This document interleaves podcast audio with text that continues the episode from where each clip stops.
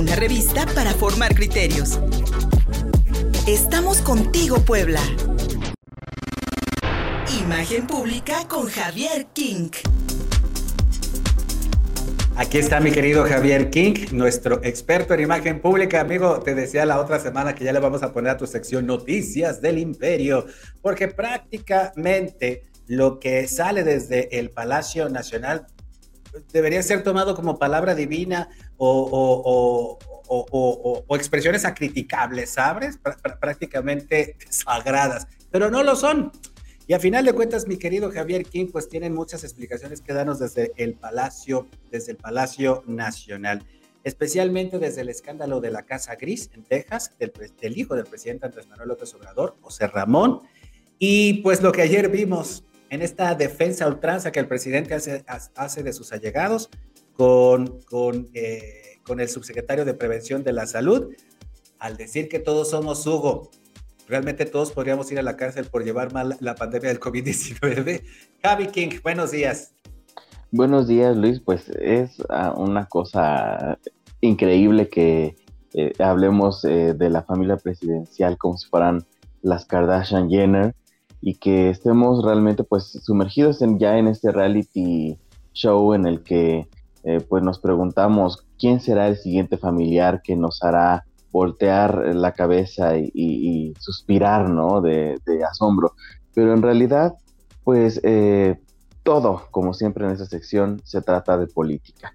Se trata en realidad, pues, de, una, de, un método de control de imagen pública, de imagen política, en el que, pues, la Casa Gris, pues, viene a ser un inconveniente, ¿no? Eh, en, en esta imagen de austeridad republicana que se nos ha estado vendiendo desde el 2018 y, que fue uno de los principales este, discursos de campaña también del presidente.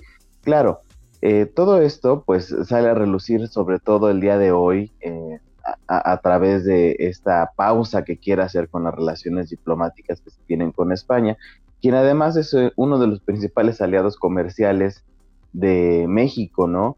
es este, el, principal país inversor este, en, la industria nacional, pero sobre todo, pues hay que tomar en cuenta que todo esto son cortinas de humo. y es algo que no se inventó en la cuarta transformación, por supuesto que no.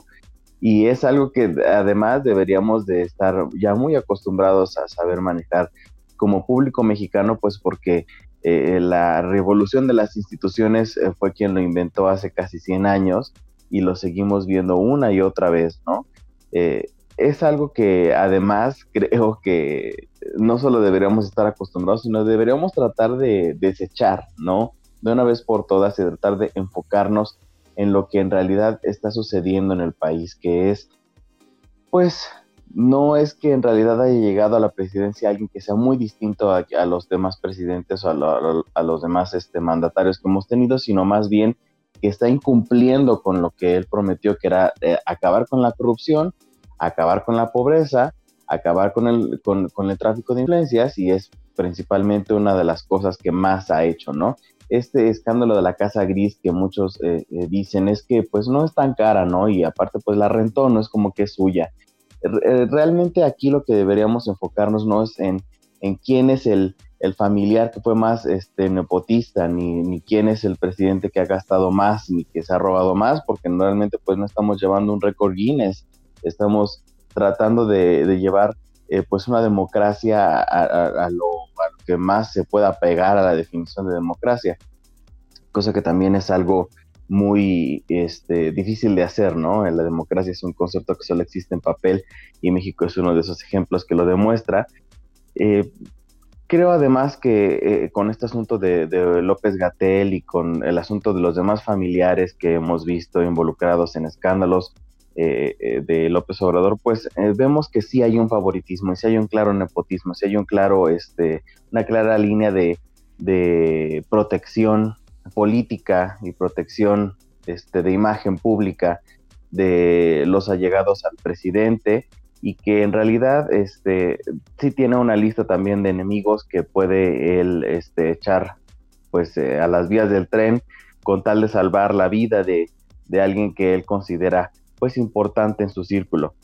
Esto solamente es un síntoma más de que, pues, eh, quien, que lo que rige en México en la actualidad no es ni la constitución, no son las leyes, no es el sistema judicial, sino más bien los sentimientos y las emociones de la familia presidencial.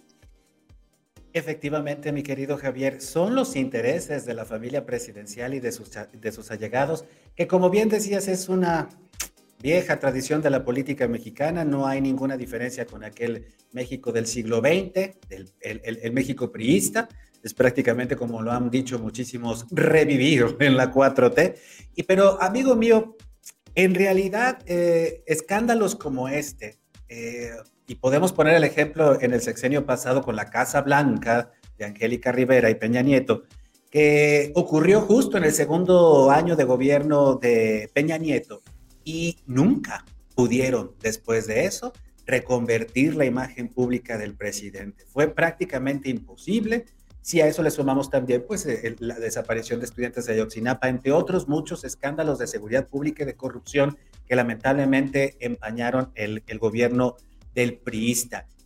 Y lo que ayer vimos, por ejemplo, en la conferencia mañanera con eh, nuestra ya muy querida Elizabeth Vilchis, pues fue una vez más, mi querido amigo, tratar de deslindar, e incluso ellos mismos, yo creo que eh, eh, en su política de comunicación deberían, deberían de, tratar de no morderse la lengua, porque la misma vocera, o quién sabe qué será, este, del presidente, eh, afirmaba, no es lo mismo que la Casa Blanca, no es lo mismo, no hay ningún conflicto de intereses. Y es exactamente igual, mi querido Javi.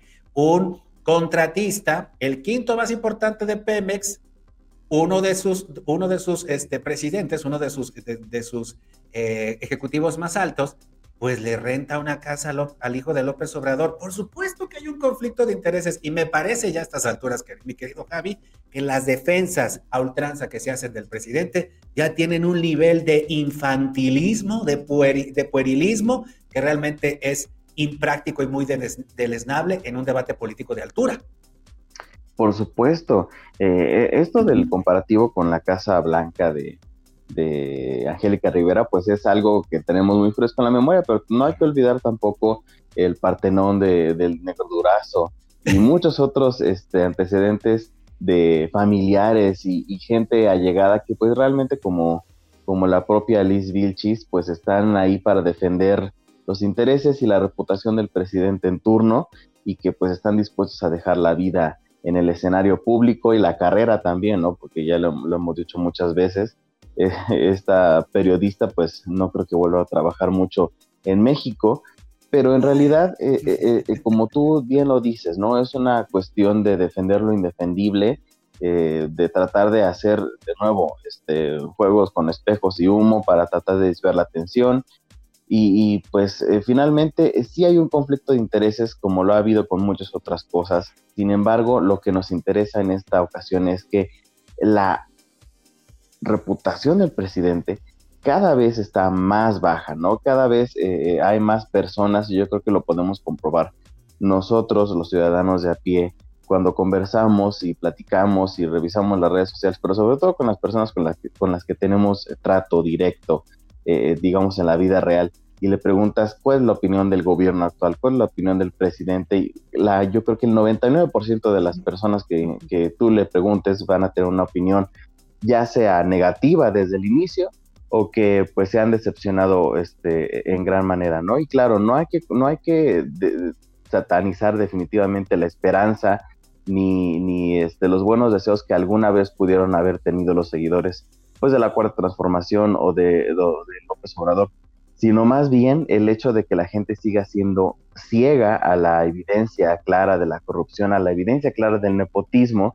y tratar de eh, pues de afianzar un régimen que en realidad no tiene ningún sentido, porque precisamente el único propósito pues es el beneficio personal de la familia y del círculo de favoritismos y de, y de favores eh, a deber que se tienen, ¿no? Ya se nos olvida eh, los, asuntos con, con, Ovidio y con este el narcotráfico, se nos olvidan muchísimos otros asuntos, incluso el presidente trataba de, de decir, bueno, ¿y cuánto gana este Loret de Mola? También quiero saber quién paga su salario, ¿no? Porque también tiene una guerra este, política y, de imagen pública con Latinos y con esta otra esta asociación de mexicanos en contra de la, corrupción, que en realidad, pues, por supuesto, porque yo a mí me parece que el presidente es la última persona en tratar de, parecer inocente en el asunto de que todos en esta vida, pues necesitamos comer y todas las asociaciones tienen un patrocinador, todas las, todos los noticieros, todos los programas, todos los periodistas tienen eh, un salario que obviamente proviene de intereses políticos y de intereses públicos, y pues Latinos no es la excepción. El presidente ha hecho muchos enemigos a lo largo de su carrera política desde los años 90, y estos enemigos por supuesto que están patrocinando investigaciones. Eso no significa que el asunto de la Casa Gris y el asunto de Ovidio y el asunto de Pío y el asunto de Felipa sean asuntos ficticios, sino más bien que estas personas están invirtiendo mucho dinero y están moviendo sus propios recursos para poder sacarlos a la luz, ¿no? Una cosa que yo creo que a él le da muchísimo coraje porque sabe que es exactamente las estrategias que él utilizó durante más de 15 años.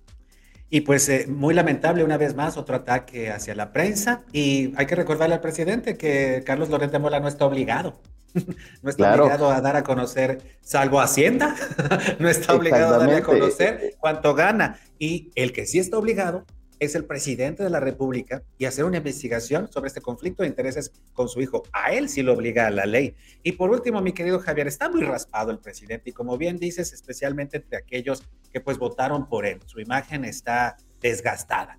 Sin embargo, ¿tú crees que esta propaganda providencialista de que es el hombre que realmente vino a salvar al pueblo, le sirva como para que siga siendo tan popular en los años que le restan de, sexenio, porque los, que, los tres que pues prácticamente son un desastre, no nos promete que vaya a cerrar con broche de oro, especialmente cuando estamos viendo obras como Santa Lucía, pues no van a servir para mucho.